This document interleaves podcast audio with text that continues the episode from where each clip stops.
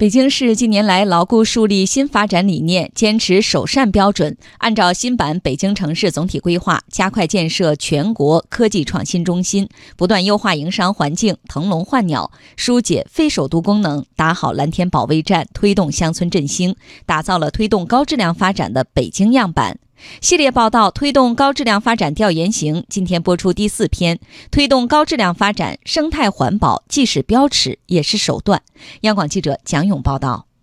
PM 二点五年均浓度五十一微克每立方米，创有监测以来历史最低。污水处理率达到百分之九十三，森林覆盖率达到百分之四十三点五。这一连串数字的背后，是过去几年北京市在治理大气污染、防治水污染、为城市增添生态底色的不懈努力。北京生态环境治理的成绩，不只是纸面上的一连串数字，空气、水质和植被等肉眼可见的改变，也大幅增加了市民的满意度和幸福感。天特别好，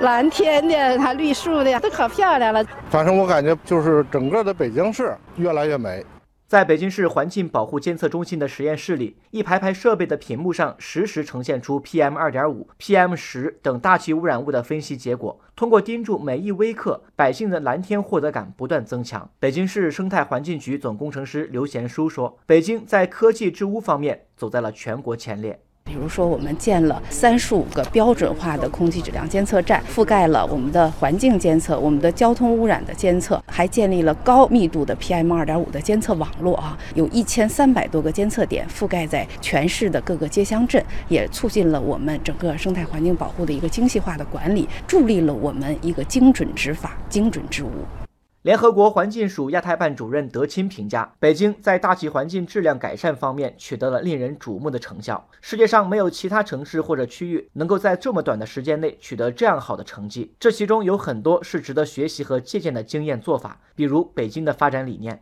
北京是一座典型的北方缺水城市，为解决缺水问题，北京加快推进节水型社会建设，节水工作取得阶段性明显成效。近五年，北京国内生产总值增长百分之四十一，用水量仅增长百分之八点六。万源地区生产总值用水量由二零一三年的十八立方米下降到去年的十三立方米。今年二月，北京市污染防治攻坚战二零一九年行动计划发布，对蓝天、碧水、净土三大保卫战进行了总体布局。PM 二点五年均浓度力争继续下降。北京市生态环境局总工程师刘贤书说：“生态环保不仅是高质量发展的标尺。”更是推动经济高质量发展的重要手段。生态环境保护呢，其实它客观地反映了是否高质量发展的一个结果，也促进了高质量的发展哈。包括在一些措施的安排上、一些标准的安排上、规划的一些布局上的一些意见，包括我们对一些产业的意见，都是助推高质量发展的一个客观的手段。